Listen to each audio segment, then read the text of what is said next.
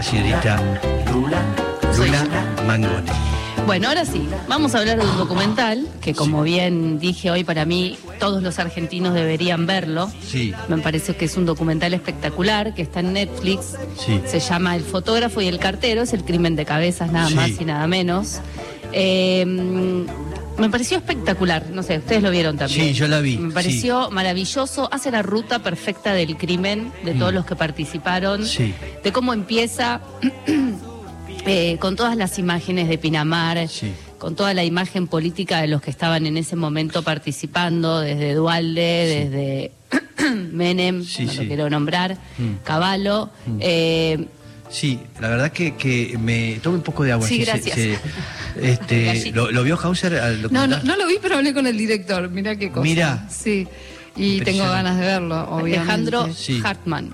Hackman. ¿Sabes que me parece que es un tema que quedó un poco subestimado en la, en la memoria colectiva? Por ahí nosotros, eh, Totalmente. que lo Sí. vivimos, eh, yo, yo era chica, era bastante chica, pero recién empezaba a trabajar de periodista. 97. Y me, en realidad no de periodista, de periodista empecé a trabajar antes, pero recién empezaba a trabajar en, en Página 12 y justo estaba en, en la costa Sí. en ese momento. Ah.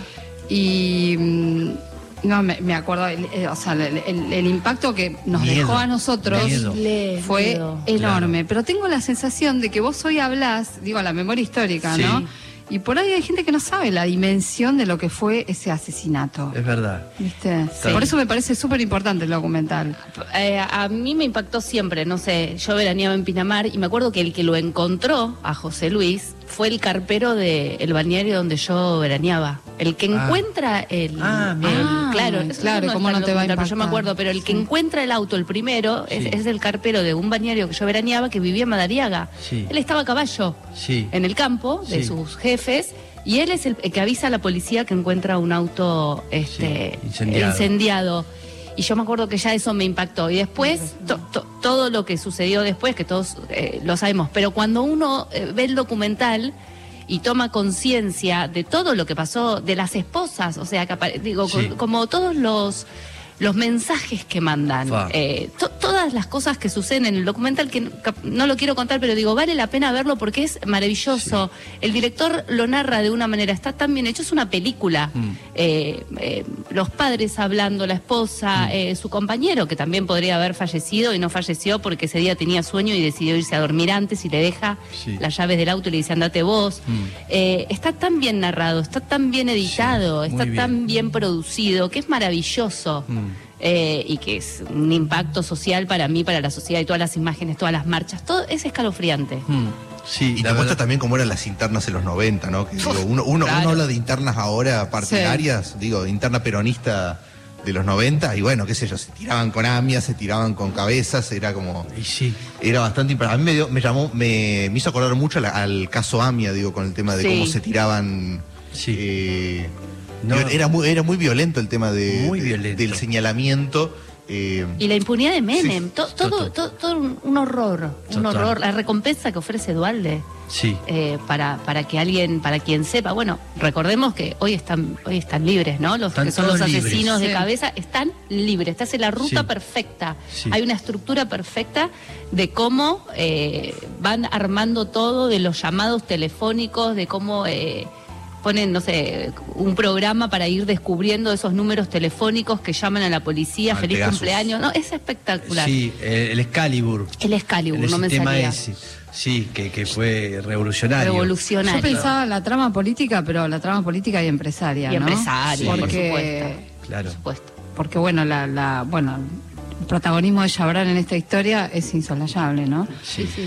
Eh, y, y siempre pienso en, sí, en, en hechos que van, van sucediendo de manera recurrente. Bueno, la cuestión del poder económico siempre detrás de todo, ¿Y ¿viste? qué le parece? Así es, este manejaba mucho, el hombre tenía todo el correo, o sea, todo lo Todo que lo que entra y sale del país lo manejaba Jabran. ¿Sabe el poder que es eso? Y todo por una foto. O sea, pensemos que en ese momento no existía eh, eh, internet, no existían los teléfonos No. con cámara. Entonces, No. te van mostrando toda la estrategia que ellos No. hacen para Sí. sacarle la foto a Alfredo, porque creo que ni ellos lo conocían de cara. Y una de las esposas de ellos estaba la esposa de cabeza y la esposa de su compañero, que dice en un momento, Michi, pero ¿cómo sí. es? Eh, es, es como ese señor que está ahí y él le dice, es él. Entonces la esposa de cabeza se posa Sí. haciéndose eh, la que se saca una foto y te van mostrando todo el momento en cómo Es que- logran capturar la foto de la foto Alfredo original está Chabran, que es obvio. Claro. La foto original está ella, Está cuando ella. fue la portada de Sí. noticias, está, bueno, está cortada. Está Sí, cortada. Gladys. Sí, Exacto. Sí, este, Increíble. sí, te da miedo, Te da realmente. Eh, voy a contar una cosa, mi, mi, una tía mía, que, con quien aprendí a cocinar y eso, y que tenía el servicio de, de lunch y hacía este, para festejos, eh, me contó, yo nunca fui, pero me contó que muchas veces le hizo este, la comida en la casa de cabezas. En la casa, perdón, de Chabrán, de Chabrán en Martínez, que Sí. tenía una fortaleza. Y ella me contaba antes de que suceda todo esto que le llamaba mucho la atención de que no permitían que nadie saque fotos. Wow. No, se- no se permitía que se saquen fotos, era rarísimo. Si alguien tenía una foto, se le sacaba la cámara y le llamaba mucho la atención eso. Y siempre me quedó. Y después, bueno, este, era eso, era lo que él decía, que sacarle una foto era Un como que le tiraran un tiro en la cabeza. Era terrible. ¿Cuántas personas que nosotros no conocemos y que manejan todo? Porque el que se conoce es porque es un cholulo y quiere aparecer Exacto. y que se conozca. Pero eh, la gente que mueve los hilos de todo, todos esos monjes negros, que hay muchos, eh, bueno, Chabrán era uno de esos y, que le- y resolvía muchísimas cosas al gobierno de, de Menem y también, bueno, se habla también del tema de las armas a Croacia en ese sí. momento, eh, que tenían que llevarse y también trabajó mucho ahí. Sí, aparte mostraba cómo, digamos, eh, si vos querías ingresar algo al país o sacar algo del país, como toda la cadena de producción estaba Sí. controlada por Jabran. Totalmente, totalmente. Un poder increíble y, y también este uno dudaba de que se haya suici- suicidado, ¿no? Porque un tipo con tanto poder. Pero bueno, la mafia mismo es así. Tenés que. Tiene un nombre eso, ahora, que, ahora me olvidé. Pero. Yo viendo el documental, Sí. eh, me di cuenta que se había suicidado. O sea, siempre tuve como, ¿se habrá suicidado? Ya No, viste todo sí, eso. Y, cua- y cuando vi el documental dije, no, se sí, mató. sí, sí, códigos, Se mató, defensa de la familia, lo que sea. La familia se fue a vivir a Uruguay. Sí. No, ¿eh? estaba en el horno y se notaba que le habían soltado la mano. Sí, más bien, ya está, hasta acá serviste, ya después no servís más. Bien. Bueno, está- véanlo, está véanlo. en Netflix, por favor, véanlo Sí, porque es espectacular. Se llama El fotógrafo y el cartero, lo pueden ver en Netflix, no dura mucho, es un es como una película, dura una hora, una hora y media, una hora cuarenta y cinco, no son muchos capítulos y lo tienen que ver. Bien, Uno gracias. La señorita Lula Mangone, extraordinaria como siempre, recomendando como todos los martes un documental.